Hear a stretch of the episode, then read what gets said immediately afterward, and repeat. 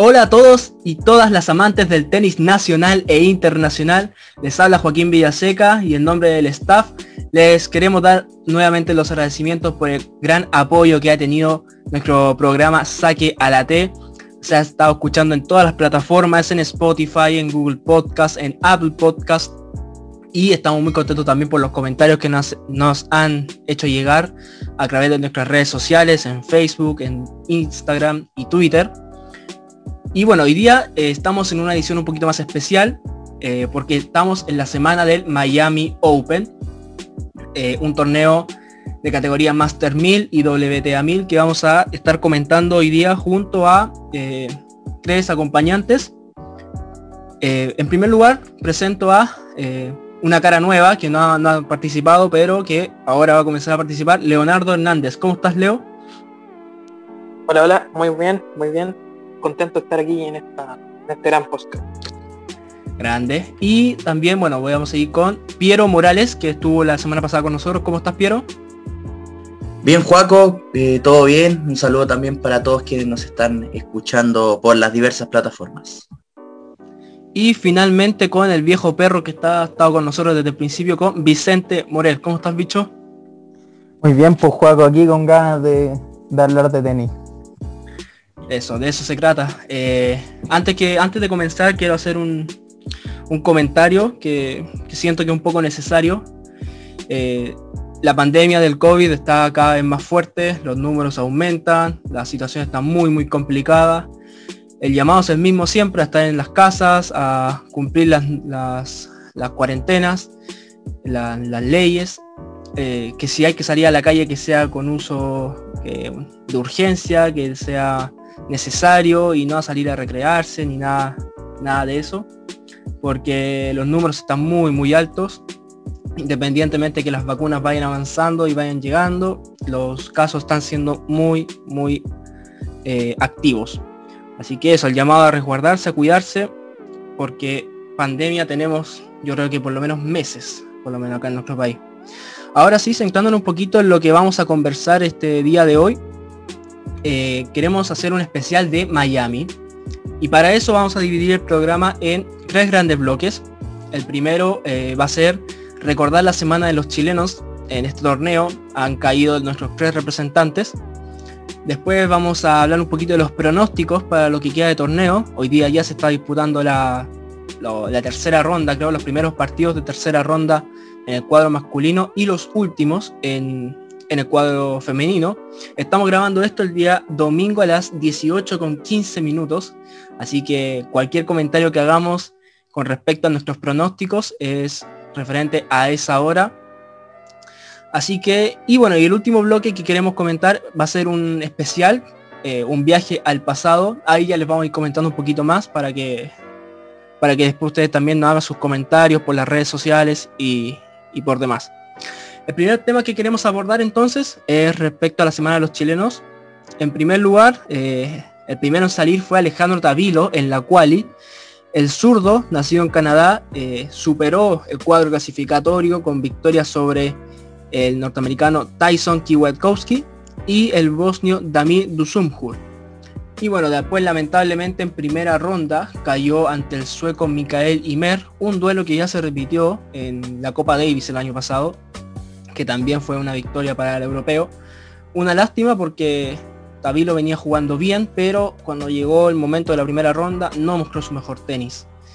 Eh, vamos a ir comentando la semana de cada uno de ellos con nuestros acompañantes. Después eh, fue la presencia de Alexa Guarachi, una dura derrota eh, junto a su compañera Desiree Krocek, ya que el, WTA 1000 de Miami era una oportunidad muy clara para Alexa de poder acercarse un poquito más al top 10 y meterse en los Juegos Olímpicos de Tokio. Lamentablemente cayó junto a la norteamericana ante la dupla compuesta por Juliana Olmos y Gabriela Dabrowski.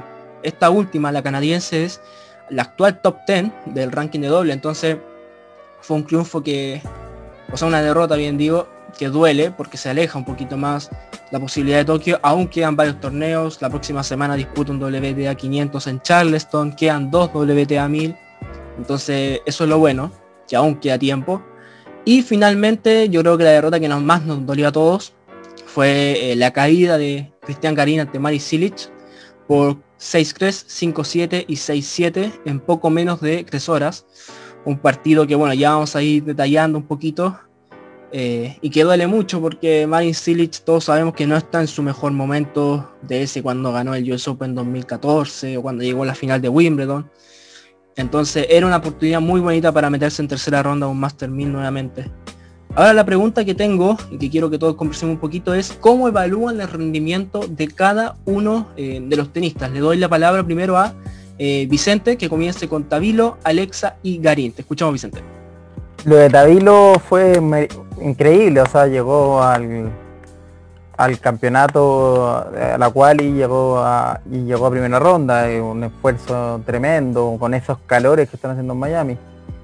Eh, le tocó una primera ronda a ver, no diría que, yo cuando vi que era Michael Ymer dije, mmm, lo puede ganar, pero también había que pensar que, el sueco quizá está más, eh, es un jugador más corredor y quizás el estado físico no se le desgasta tanto. Él venía a una quali muy larga y partió complicado, entonces creo que le pasó la cuenta al físico porque hizo errores no forzados tremendo, hizo tres doble falta, pero hizo errores no forzados que no lo vi mucho no le había visto mucho en, los demás campeonatos que había visto acá en Chile y, lo que le vi en la Copa Davis del año pasado en Suecia contra los suecos y contra el mismo jugador. En el tema de, Alexa Guarachi, eh, bueno, desgraciadamente quedó eliminada eh, anticipado y de manera anticipada y esto claro, complica las chances de Tokio, pero todavía queda harto tour y, Tokio creo que se cierra una semana antes que, que termine Wimbledon o Ranga ahí tú puedes aclararlo. Pero el Garín, Garín a mí me, impresionó porque el primer set eh, fue muy bueno, fue muy bueno, el segundo también, pero el tercero empezó a bajar el saque y ahí está lo que yo creo que Franco Garín tiene todo el margen para solucionar, que es su saque. Ya cuando Garín encuentra un primer saque mucho más eh, efectivo y un segundo saque que sea complicado para el Real y no sea un una pelota como a la derecha que le dan toda la posibilidad a Silic para que lo atacara desde su segundo saque. O si, si Garín podría haber metido un, segundo saque un poquito más pesado, quizás Silic no lo hubiera quebrado tan fácil. Entonces, yo creo que, eso es lo que tiene el punto mejorar. Jugó muy bien. Eh, quizás también subir un poquito más a la red, pero jugó muy bien. El red es muy bueno su red. Y la derecha la metió harto, pero, pero ojo con Silic. ¿ah? Porque Siric, claro, viene de temporadas malas, pero Siric no hay que olvidar que ha llegado a tres finales de Grand Slam y ganó una, y le falta solo Ranga Robo tener una buena participación, entonces es un jugador que, necesita, que no necesita eh, un partido extraordinario para, ganar, sino que necesita ser efectivo, y lo fue, y, clasificó y quizás avanza una ronda más, entonces creo que, bueno, eh, fue duro lo de, lo de Garín, pero hay que también darse cuenta del rival que tenía al frente. Bueno, yo respondiendo a la misma pregunta, estoy en todo muy de acuerdo con, lo que dijo Vicente. Eh, empezando por Tabilo, claro, Tabilo yo creo que no se lo podía pedir más porque lo que había hecho ya superó la cual y llegó bien. Y Imer tampoco es, no es de los mejores, pero tampoco hecho por ranking es superior y todo. 95 del mundo y viene con más experiencia. Yo creo que bien Tabilo no, no se defendió muy bien en ese partido, perdió inapelablemente. Yo creo que está bien su participación. Y me, ah, incluso después de, eso y me dio avanzando. al que le ganó a Roger, eh, gracias. Y ahora sigue, sigue en carrera, así que yo creo que Imer quedó inspirado después de eso y, está muy inspirado, entonces es difícil que Tabilo eh, le pudiera ganar se pudiera ganar. Así que yo creo que buena, igual bien, buena semana de Tabilo. Por el otro lado, Alexa, muy de acuerdo con Vicente también, que queda tiempo todavía para los Juegos Olímpicos, que es su objetivo. Yo creo que le quedan, quedan un par de torneos y ella tiene calidad suficiente con su compañera para, para remontar. Si bien no se esperaba que perdiera tan rápido, yo de hecho esperaba que terminara, que avanzara, eh, yo creo que se puede reponer fácilmente y, llegar al juego olímpico. Ahora, como decía Vicente, lo que más nos duele Garín, yo veía un Garín muy bien, un Garín que, me gustó Garín porque iba con mucha iniciativa. De hecho, el revés, Garín lo usó muy bien, todo el rato en la esquina. Un Garín, yo siempre veo a Garín un poco tímido. Ayer con Siri yo vi un Garín que iba por el punto, que iba con personalidad. De repente eso le pasó un poco la cuenta cuando tenía errores no forzados con el revés. Pero me gustó su personalidad con, el revés, que iba por el punto. Silich, como decía Vicente, fue tres del mundo, ganó Grand Slam, tiene experiencia, es un veterano ahí veterano, pero es una persona con mucha experiencia. Entonces sabe remontar partidos, sabe tener la cabeza fría, es muy importante. Garín tuvo sus chances, yo pensé que iba a ganar Garín, pero está bien igual. Yo creo que ahora que vienen los Masters de silla y hay que ver al, verdadero Garín, al que lucha. Yo en el primer set, Garín en el primer game, ya tenía un punto de quiebre. Entonces Garín con, confianza, se ve bien. Si bien al final flaqueó, ya Tillich los enfocó y empezó a forzar el, saque, empezó a apurarse mucho en los puntos en el segundo set. Pero yo creo que lo que hizo está bien, porque mostró, mostró carácter. Si hubiera perdido así puntos como otras veces que Garín ha perdido muchos puntos la malla, ya se desespera, pero encuentro que fue una, una dura pelea. si bien fue una semana donde perdieron luego, yo encuentro que técnicamente se ven bien los tres.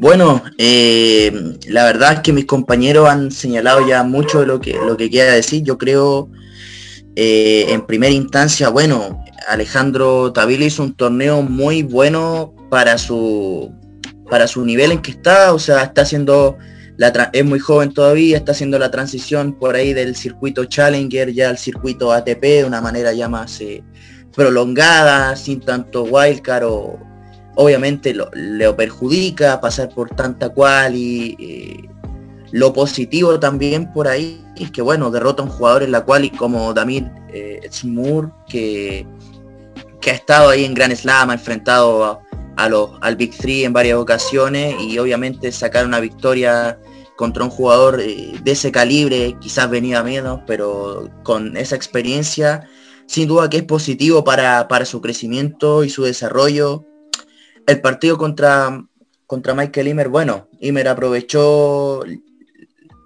lo mismo que decíamos, la experiencia. Yo creo que por ahí también puede ser un factor importante la transición de la de la, de la superficie.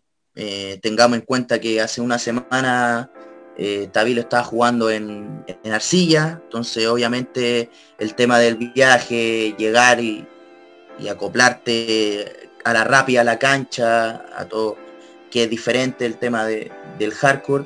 Obviamente también yo creo que lo que, en eso Imer tuvo un puntito, además de que obviamente estaba más descansado que el, que el chileno.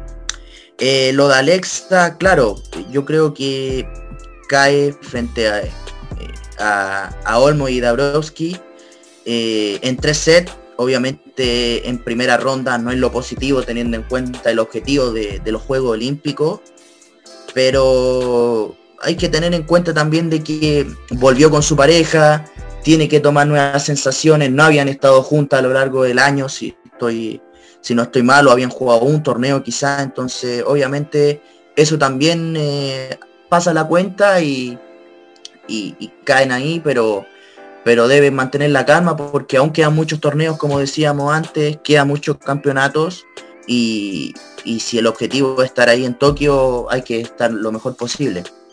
Lo de Cristian claramente duele un poquito más porque, porque era un partido frente a un jugador muy experimentado, pero claro, quizás Chilich no está en sus mejores horas, no está en sus mejores momentos, eh, o en su prime, como cuando fue 3 del mundo, ganador de Grand Slam.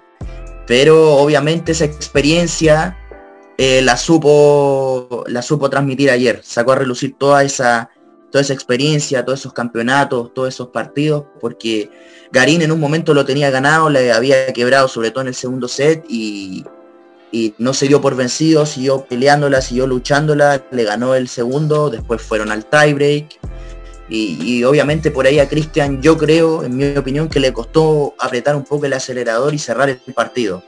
Si bien tuvo quiebres, tuvo oportunidades, pero no ese mismo tema contra jugadores así, de, experiencia, de nivel, de calibre, eh, obviamente te, te, cuesta cerrar los partidos porque ellos también no se dejan ganar tan fácilmente y obviamente duele porque estaba en un cuadro bien, bien ponderado, eh, pero a seguir, se vienen ya los Masters de Arcilla eh, y yo creo que ese es el principal objetivo, ¿no? Hacer una buena gira de polvo de ladrillo de aquí en Master Roland Garros.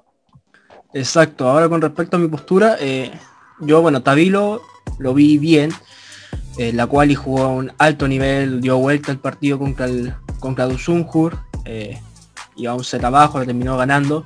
Y después, claro, la primera ronda se enfrenta con Imer, que ya se conocían. Eh, Imer yo siento que tiene otra, eh, otra forma de juego un poco más ofensiva, tiene los golpes a nivel ATP. Imer es un jugador ATP, si bien no jugará eh, no llegará a instancias decisivas y todo, ha tenido mucho tiempo de ritmo en torneos de esa categoría. Recordad que Tabilo sigue eh, en Challenger. Eh, y no, Imer viene jugando bien. Entonces le ganó a Tabilo, después como dijo Leonardo, le ganó a Vasilachvili. Ahora, por ejemplo, estoy viendo, le está ganando a Rusuburi, el finlandés, primer set le va ganando 6-4. Entonces, está jugando muy bien el sueco. Entonces, era no sé si aceptarle la forma, porque igual un Secret 6-1 para Tabilo es feo, pero siento que se puede jugar mucho mejor en esa primera ronda, tal vez los nervios de estar jugando su primer partido Master 1000 pueden haber pasado la cuenta también sobre, sobre Alejandro, pero que tomar pensar positivo, eh, viene a jugar ahora, se, viene a Sudamérica a jugar los Challenger, el de, ¿cómo se dice? El, el de Santa Cruz creo, o creo que en Bolivia, Lamentablemente el de Concepción se suspendió por el tema sanitario, pero, pero yo le veo un buen futuro a Alejandro en lo que queda de año. Después, tomando un poquito lo de Alexa, lo comentamos en el capítulo pasado, eh, con respecto a cuando tenga que volver, cuando tuvo que volver a jugar con, con Desiree, ya que ganó en, en Dubai con Dari Hajurak y de ahí no se, no se veían con Desiree desde Adelaida cuando ganaron el campeonato y tuvieron que volver a ganar ritmo de competencia. Es verdad que una derrota que duele mucho, ya que nosotros esperábamos tal vez que metiera en tercera ronda, tal vez llegar a unos cuartos de final, quién sabe. Pero se fue en primera, aún quedan varios partidos, su próximo destino, como comenté antes, es un WTA, un WTA 500 en Charleston, ahí también va a tener la posibilidad tal vez de sumar puntitos importantes. Eh, le quedan los dos le quedan dos WTA 1000, entonces torneos hay, eh, aprender de los errores nomás, esperemos ya para este siguiente torneo eh, logren su mejor, eh, su mejor forma junto a Crochet. Y con respecto a lo de Garín, me sumo también a las palabras de mis compañeros, eh, jugó un primer set fenomenal, lo ganó 6 yo vi el partido y yo decía que Garín estaba jugando muy buen nivel, porque estaba moviendo muy bien a Silic en, toda la, en toda la cancha, en todos los momentos del primer set eh, logró quebrar en los momentos importantes y, ya después, bueno, en el segundo set también jugó bien, pero en el momento importante fue quebrado y, ahí, bueno, Silic después se llevó el set con su, con su, servicio, que es una arma muy poderosa que tiene Silic. Eh, entonces, claro, después, bueno, el tercer set tal vez fue el saque, como dijo Vicente, un tema fundamental. Tal vez, tal, tal vez también tuvo por ahí el lado físico, eh, la humedad en Miami igual es muy complicada, entonces entonces le puede jugar una mala pasada a eso. Sin embargo, siento que fue una buena, mm, buena me deja buenas sensaciones eh, en canchas duras, en canchas de cemento. Ahora, bueno, cambia el chip completamente, se tiene que ir a Cagliari a jugar un ATP 250 en arcilla, en Italia. Y ya después, como dicen todos, se va a jugar los Master 1000, eh, Monte Carlo, Roma, no, Monte Carlo, Madrid y Roma, para prepararlo todo lo que es eh, Roland Garros, el, segundo Grand Slam del año. Mira, lo que yo quería decir era que mucha, de nuevo pasó lo que hablamos la otra vez con el tema del AMA, con el tema de Jarry, de esto de que las redes sociales terminan como atacando a Garín, como diciendo como, ah, ya cagoneó y esas palabras tan horribles que ocupan las personas desde un sillón. Y ellos no saben y no entienden que jugó contra un jugador que le ganó, ya le ganó a Nadal, a Federer y a Djokovic.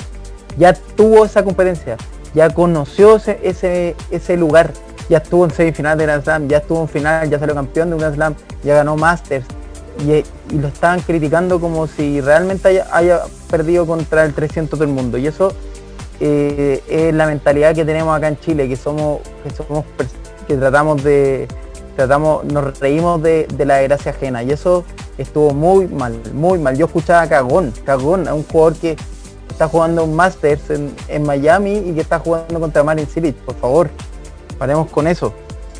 Sí, no, la verdad los comentarios que, llegaron después del partido, que Cagarín, que, que es un jugador pecho frío, que, no representa bien a Chile.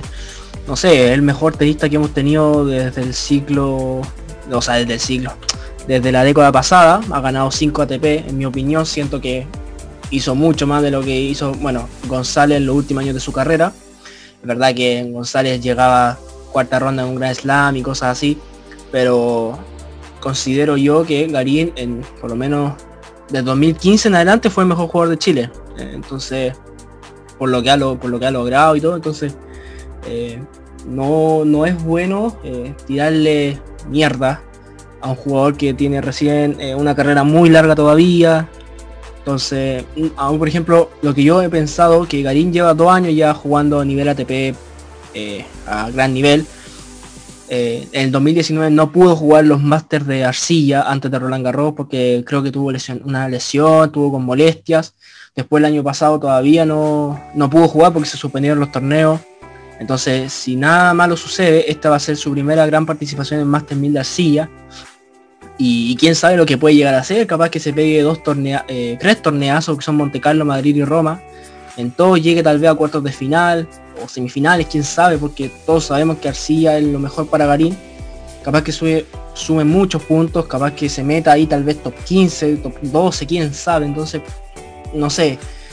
Así apresurarse uno a tratarlo mal a Garín, no, no creo que vaya ni con Garín ni Tabilo, porque a Tabilo también le dicen que un jugador que se ha quedado estancado en Challenger. Eh, Tomás Barro le dice lo mismo, que el físico no le acompaña por el problema en la espalda, que va a quedarse ahí nomás. Eh, Lama, para que te digo, Jarry también, entonces eh, yo creo que esa es la esencia negativa que tiene el chileno, chaquetear eh, a su representante. Ahora cambiando un poquito de tema, vamos a lo que es Miami, en el sentido del cuadro principal, lo que se ha vivido y lo que está por vivirse. como comenté antes, hoy se están jugando los primeros partidos de tercera ronda del cuadro masculino. Eh, desde que arrancó el torneo han ocurrido varias sorpresas, la eliminación de Zverev ante Rusuburi en tres eh, la caída de Búlgaro Dimitrov ante Cameron Norrie, David Goffin ante James Duckworth, el australiano. Eh, ayer, sábado, cayeron Alex de Minaur ante Daniel Garán, el colombiano. También cayó Fabio Fonini. Chapovalov pasó raspando con muchas complicaciones ante el bielorruso Ivaska.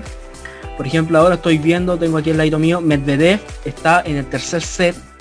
El primer set lo ganó 7-6, el segundo lo perdió 6-7 ante Alexei Popirin, el australiano. Entonces, eh, están muy regulares los, tenistas. Eh, entonces, mi pregunta es a cada uno de ustedes, eh, ¿quién siente que puede ser posible campeón del torneo y su jugador revelación?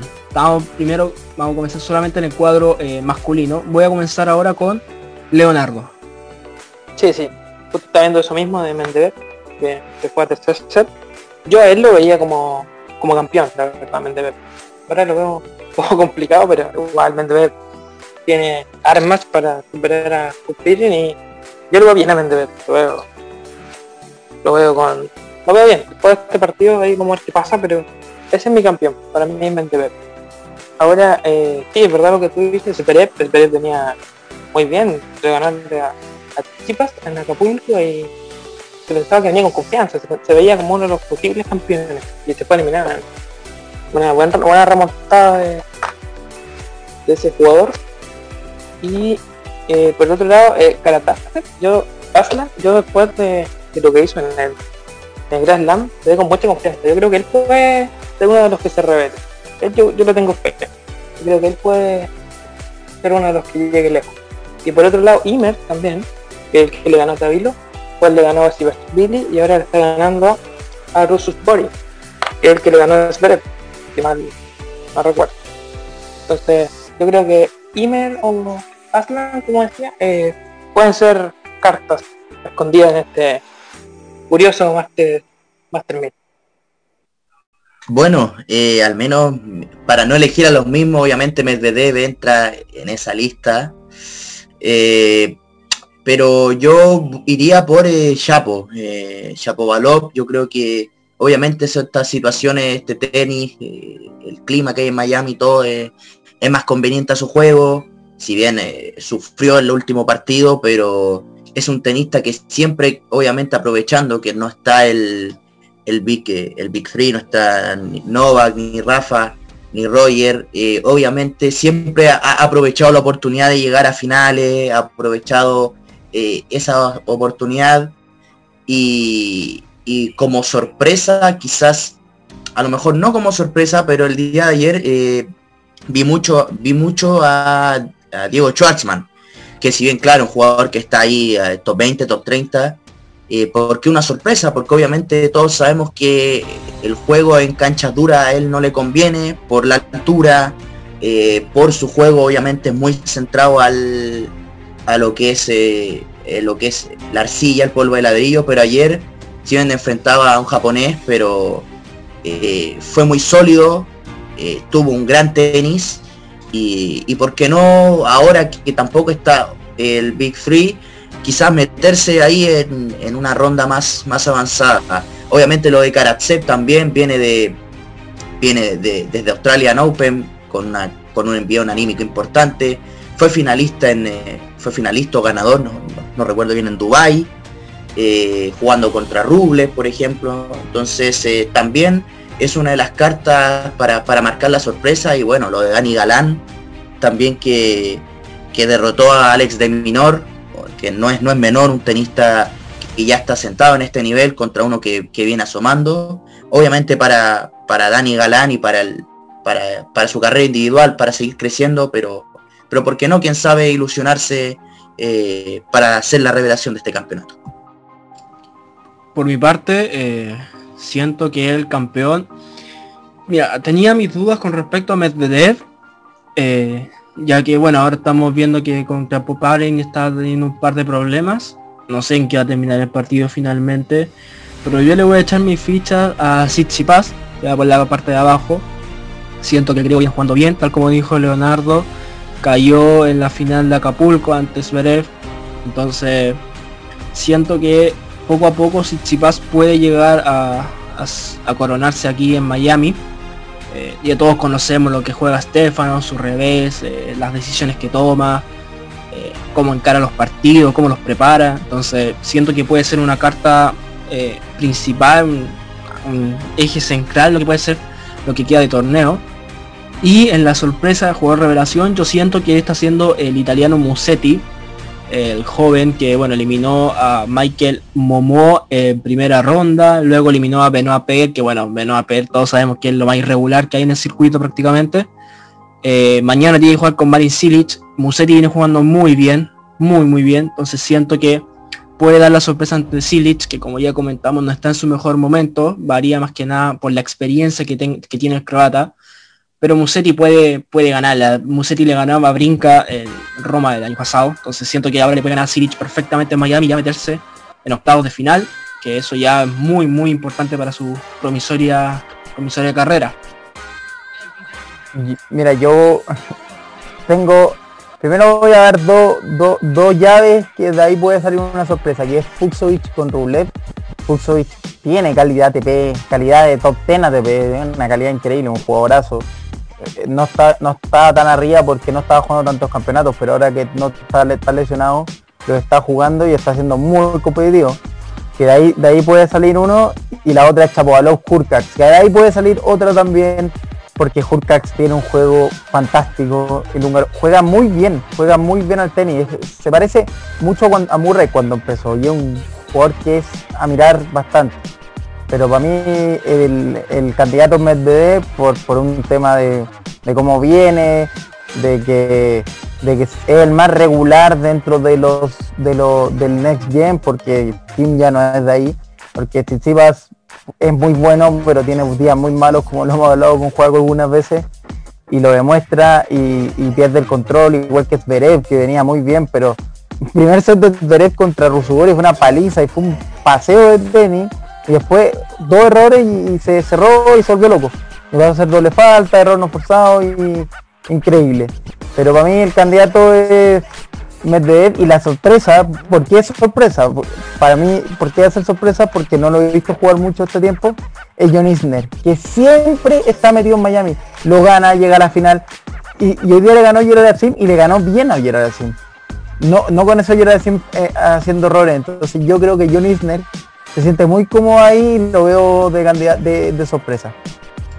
Así es, Isner bien igual jugando bien, no será el, gran, gran favorito de toda la gente, pero como dice Vicente, claro, siempre en Miami hace, hace torneazo. Vamos a ver cómo, cómo se desenvuelve sus próximos partidos. No tengo muy claro con quién juega en la siguiente ronda, si es que está pegando rival, la verdad no, no estoy muy al tanto de eso. Ahora eh, vamos a cambiando un poquito al cuadro femenino. Ustedes saben que aquí en Ojo Halcón siempre le damos eh, inclusión al tenis femenino. Y vamos a comentar un poquito lo que ha sido el WTA 1000 de Miami, o lo que al menos lo que yo he visto. Eh, están, haciendo las, están siendo las cosas muy muy parejas en el cuadro en el cuadro de damas. Salvo por Naomi Osaka, todas las jugadoras top de, han sufrido, han, han tenido partidos complicados. Eh, le pasó a Zabalenka en primera ronda, a la número uno, Ashley Barty también en primera ronda. En segunda ganó un poco más sencillo, pero en primera pasó apenas. De hecho tuvo que remontar un 2-5 en el último set. Después también sufrió Kenning, eh, la, local. También la ucraniana Slina Svitolina. Ayer se retiró Simona Halep por una lesión en el hombro derecho.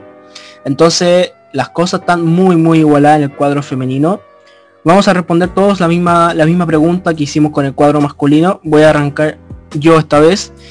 Yo siento que la ganadora va a ser Naomi Osaka. Siento que no tiene rival en este torneo está jugando muy bien a un altísimo nivel la japonesa que ganó este año eh, la Australian Open.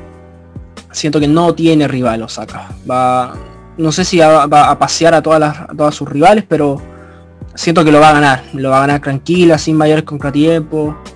Y la revelación, yo me voy a quedar con eh, la acrobata Ana Conju, no sé si le estaré diciendo bien su apellido.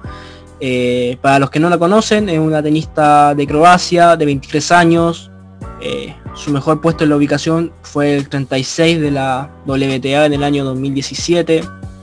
Destaca mucho que fue número uno en junior y poco se sabía de su carrera. Nunca lo ha logrado despegar mucho y este en este torneo está haciendo una muy buena eh, participación. Superó en la primera ronda a Katerina, Siniakova, que viene con mucha regularidad. Eliminó en, después segunda ronda a Madison Keys, la norteamericana decimoctava sembrada. Y ayer pegó un, batacazo, eliminó a Iga Swiatek, eh, que no la conocen, la polaca, que el año pasado ganó Roland Garros. Y este año, si mal no estoy, también ganó un torneo. Quiero pensar que fue Adelaida, aunque no estoy muy seguro. O alguno de los torneos que se realizó en Australia antes de Australian Open. Le ganó por 6-4, 2-6, 6-2.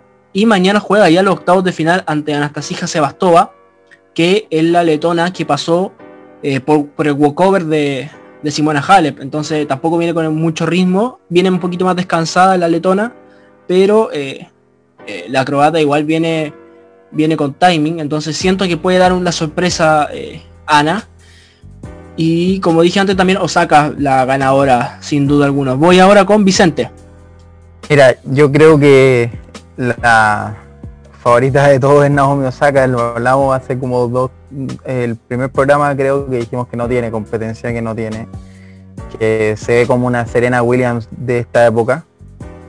Eh, yo creo que Bianca Andescu está volviendo y puede pegar, eh, pegar una sorpresita y sacar una, la griega que está ganando muy bien. Entonces hay que estar ojo ahí. Mañana hay buenos partidos en mujeres. Está, juega Alice Bertens, que también juega muy bien Alice Bertens. Juega contra, contra Naomi Osaka, de hecho. Y Azarenka juega con Plisco, entonces eh, va a estar bastante interesante. Pero yo creo que de Osaka no sale y la sorpresa yo creo que puede ser Bianca Andrescu. Bueno, eh, por mi parte, yo, yo, eh, yo creo que candidata para no, para no sonar redundante, eh, si bien obviamente Osaka está jugando muy bien, yo creo que Ashley Barty también eh, está volviendo, es la número uno preclasificada y, y yo creo que puede hacer algo más o al menos ponerle difícil las cosas a Osaka o llegar a alguna final. Y como revelación del campeonato yo elegiría a Sara Sorribe, la española, que si bien está a 57 del mundo, pero pero no suele avanzar mucho en, etapas eh, más, trascendentales, más importantes de los torneos. Yo creo que lo ha hecho bastante bien, eh, sólido, eh, derrotó en, segunda ronda a Jennifer Brady, ahora Elena Rivaquina, por lo que quizás puede ser una sorpresa en, lo que es el abierto de Miami. Sí, totalmente de acuerdo. Yo igual Sara Sordive sí, también ha jugado ya en la ronda 32 y lo ha hecho muy bien. Yo creo que, tiene mucho más para dar en este Master de Miami. Eh, por otro lado, eh, Osaka yo yo también la veo sin rivales. Viene muy muy entonada. la verdad viene con, muchas ganas, con mucha confianza. No sé de, no sé de nada. Osaka, eh, así que yo creo que ella es la que va a campeonar. Pero también como decía Piero, eh, eh, es el número uno, si bien fue mal en Adelaida, fue mal en Australia Open, eh, siempre está por algo número uno, siempre puede puede enfocarse siempre puede salir campeón, así que yo tampoco la dejaría descartada. Creo que Osaka o Barty pueden eh, ganar el, torneo. Perfecto, ahora ya vamos de salida del, tercer capítulo de Saga la T. Vamos a hacer un poquito un especial que lo vamos a hacer por esta ocasión, no sabemos si más adelante, probablemente cuando vuelva a haber un torneo grande, eh, tal vez algún máster en Monte Carlo, en Madrid o en Roma, vamos a hacer un, viaje al pasado eh, para recordar dos grandes eh, momentos, bueno, son en realidad tres grandes momentos, pero subdivididos en dos grandes torneos. El primero de ellos fue en el Lipton Open del 98, yo creo que ya a medida que voy contando ya todos se van a ir acordando de lo que estoy conversando donde eh, Marcelo Ríos se coronó campeón, jugando a un gran, gran nivel. Eh, en ese tiempo se llamaban los Super 9, se disputaba en Key Biscayne, eh, torneo que ya no se disputa ahí, sino que se cambió al Hard Rock Stadium, que yo siento que de que se hizo ese cambio, Miami dejó de ser lo mismo, dejó de ser lo mismo. Para muchos, de hecho, Miami es el quinto Grand Slam. Yo siento que después de su cambio a, de, sede, dejó de serlo. Para mí ahora Indian Wells es el quinto Grand Slam. Pero bueno, retomando un poquito a lo que estábamos, eh, el Chino Río, que llegaba con Larry Stefanki como entrenador, tuvo un gran camino. Su principal meta era más que nada centrarse en el número uno del mundo. y para eso eh, tenía que sacar a Pete Sampras del liderato, el jugador local, pero no solamente estaba Sampras, sino que también estaba Rafter, estaba también Peter Corda, a quien venció a Marcelo Río en la final del Australian Open de ese mismo año. Entonces, eh, bueno, a medida que iba avanzando el torneo, se le iba, como se dice, abriendo un poquito el cuadro a, Marcelo. Rafter cayó en el debut. Eh, Sampras, Corda eh, avanzaban. Pero Sampras, Pete, cayó de manera increíble ante Wayne Ferreira. Eh, entonces, Corda y Ríos iban, siendo los únicos que iban quedando eh, de cara a lo que era el campeonato. Al menos, bueno, yo no logré verlo en vivo, no había nacido para esa fecha, pero por lo que he leído, por lo que, me, he conversado con gente, eh, la expectación iba creciendo partido a partido. Cuando jugaba el chino y cuando venía jugando a un excelente nivel, bueno, ya había salió campeón en Indian Wells eh, semana antes. Y, Río venía jugando muy muy bien, superó a Tommy Haas también en el camino. Eh, en, octavo no, no me acuerdo en qué ronda, superó a Goran Ivanisevic por 6-2, 6-3. Entonces, eh, Corda cayó en octavos de final. Entonces, no quedaba nada para el título de, Marcelo. En cuarto superó al sueco Thomas Engwist por 6-3, 2-0 y retiro. Y en semifinales fue donde perdió el único set cuando superó a Tim Heman por 6-2, 4-6, le plantó un 6-0. Increíble, creo que en el último set, no me acuerdo, ganó súper pocos puntos el británico. Y con esa actuación ya era número 2 del mundo. Faltaba solamente ver la final que, bueno, ya es conocida, jugó con Kragasi, lo, lo derrotó por... ¿Cómo fue el resultado? 7-5, 6-3, 6-4 si mal no estoy. Eh, y la imagen que se ve después con el chino con la bandera, levantando el título, eh, y ya con el número uno alcanzado. Ahora yo les pregunto a ustedes, y dejo que alguien abra el micrófono primero, ¿qué sienten que si, bueno, el chino le ha comentado muchas veces que no le el hecho de haber hecho de haber sido número uno del mundo cambió para mal su, su, carrera. Ahora sienten ustedes lo mismo, comparten con el chino esa declaración. No somos Marcelo para saber si es verdad o mentira, o si nosotros, pero tal vez si nos ponemos en su lugar, sienten que puede haber sido así o no. Mira, yo creo que la entrevista del otro día en, en Canal 13 de Martín Cárcamo demostró mucho lo que es el chino.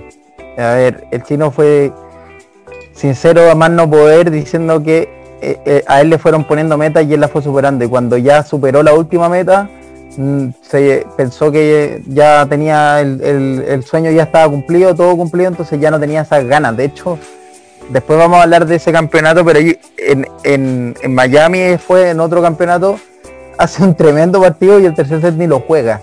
Entonces ya ni siquiera había, ya ni siquiera se cuidaba, ya ni siquiera se preocupaba de eso. Entonces creo que, fue un extraordinario tenista. Mi papá siempre me decía que era una cosa de loco verlo jugar.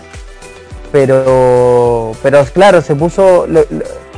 Era, la, era la metodología de cómo se enseñaba el tenis en esa época también. ¿eh?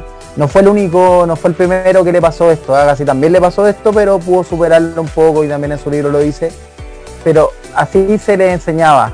Esa era la forma de enseñar el tenis. Una, una forma mucho más eh, dura nada más. Entonces yo creo que, eso le pasó la cuenta, pero lo demás, ese campeonato es inolvidable y, como dijiste tú, Juaco perdió solamente un set contra Hedman, pero después le puso un 6-0 y se acabó.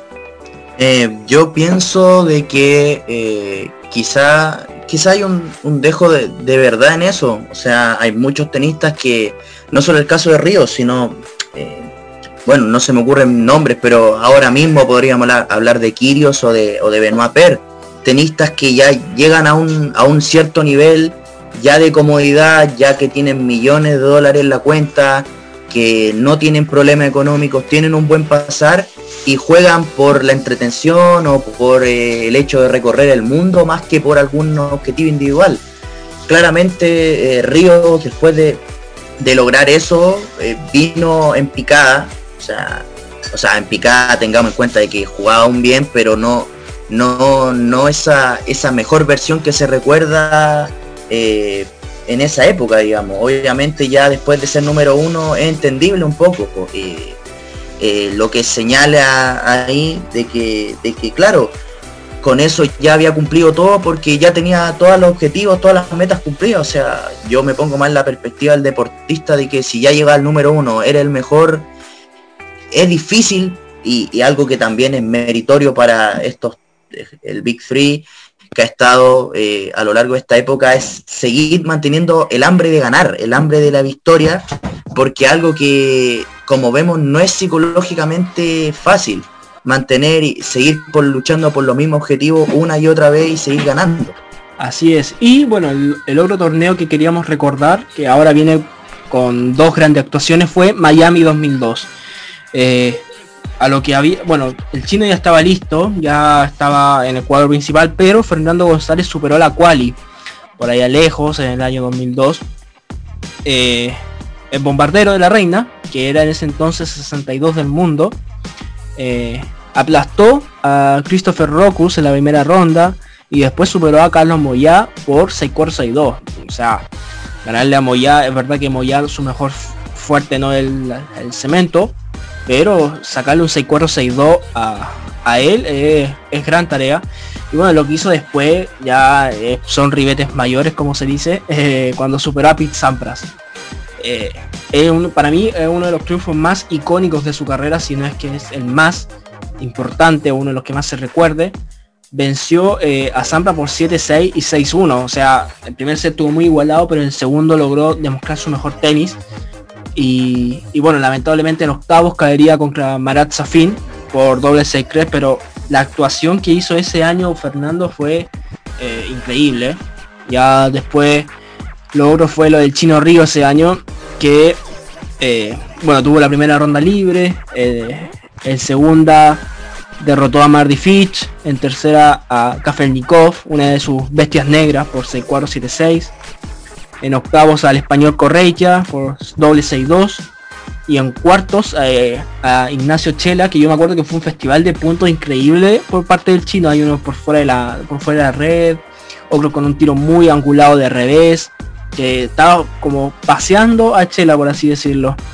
Y después las semis eh, contra Agassi fue, fue, no sé cómo decirlo, muy doloroso porque sentía que el chino podía avanzar a, la final, porque para mí fue su última gran actuación de su carrera. Eh, el primer set se lo, ganó 7-6, yo me acuerdo de ese, tie, ese tiebreak, cómo lo cerró con esa volea que pica la pelota y sale hacia la hacia donde está el, juez y cómo lo gritó con rabia. Y no fue un festival de ese primer set del Chino Río fue muy muy bueno ya después en segundo se lo llevó André por 6-4 y lamentablemente se tuvo que retirar el chino por una lesión en la rodilla eh, ya bueno de ahí en más nunca más pudimos ver el gran nivel de Marcelo Así que ahora le doy la palabra a Leo para que nos cuente un poquito más de sus recuerdos, de lo que ha logrado reconocer o saber con respecto a ese gran Miami 2002. Claro, claro. Lo mismo que tú, el chino, este era, este chino, era la reencarnación del chino del 98. Este chino contra Agassi era, era el chino Río de nuevo, estaba, era una máquina de partido.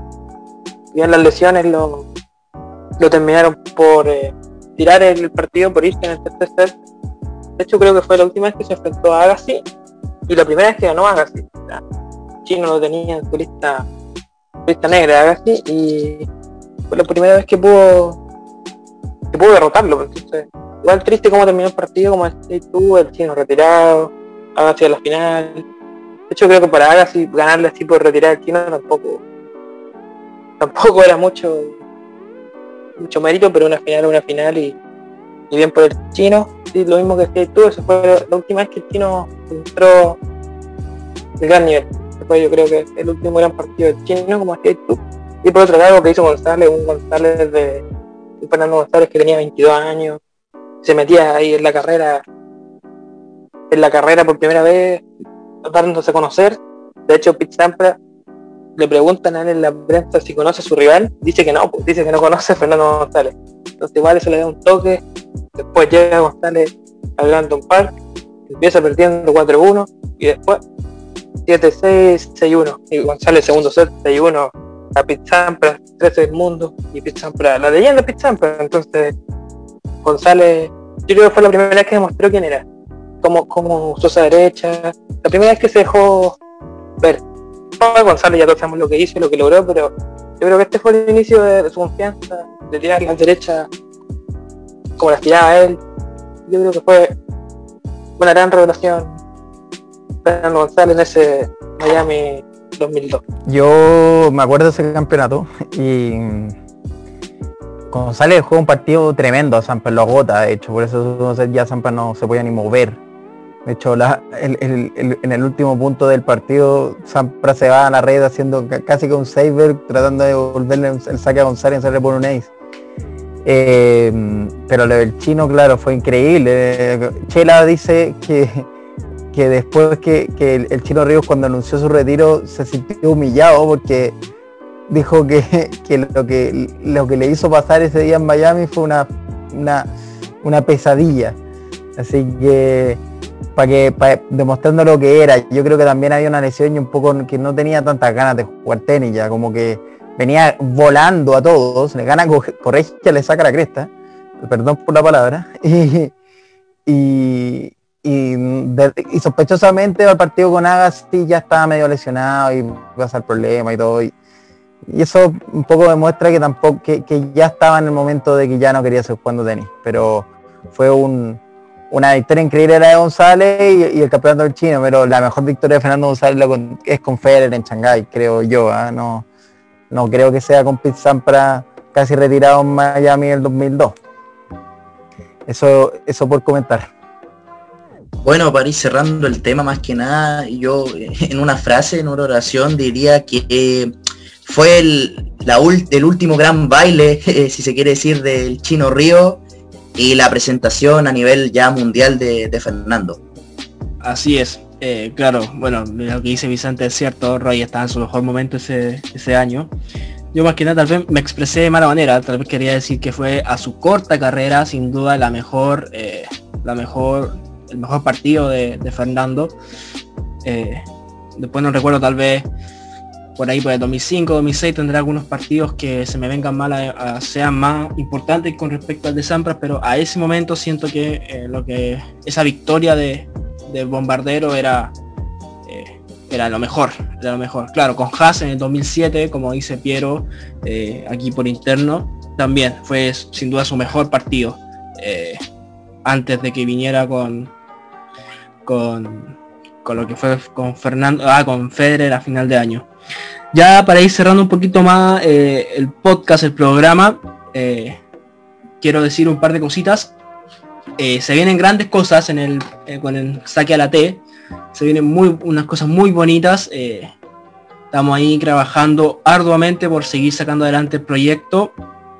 vamos a tener invitados especiales a dialogar con, junto a nosotros.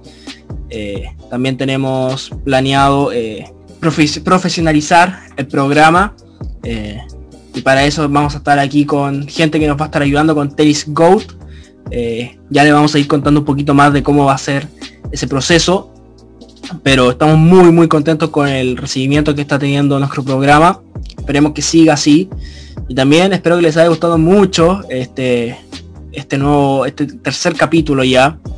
Ya veremos ya de qué hablaremos en el cuarto episodio. Pueden ir dejando también sus recomendaciones, sus comentarios ya saben en nuestro Instagram, en nuestro Twitter o en nuestro Facebook. Eh, dejo a los chiquillos para que se despidan. Arranco con Vicente para que te despidas.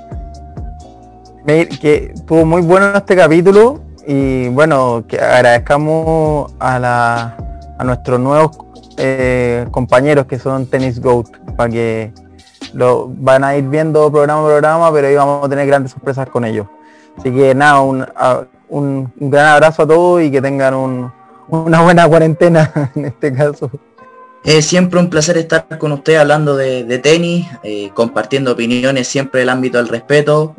Así que espero que también toda la gente que nos oye eh, concuerde o si está en desacuerdo también lo exprese de la misma manera, porque así crece la, comunidad, la familia que, que, somos, ¿no?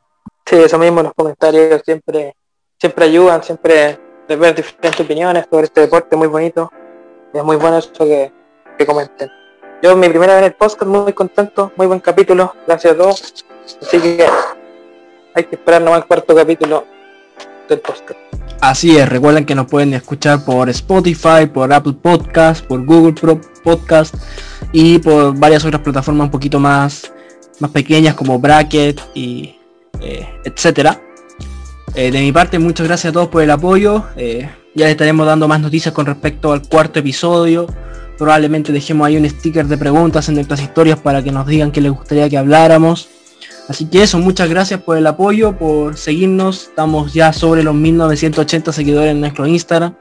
estamos creciendo muy, muy grande en el último tiempo. Así que eso, más que nada, gracias a ustedes por compartir nuestras, noticias, nuestras secciones, nuestro programa y muchas gracias por eso. Me despido, que estén muy bien, que se cuiden con esto de la pandemia y ya nos estaremos viendo en el próximo episodio. Hasta luego.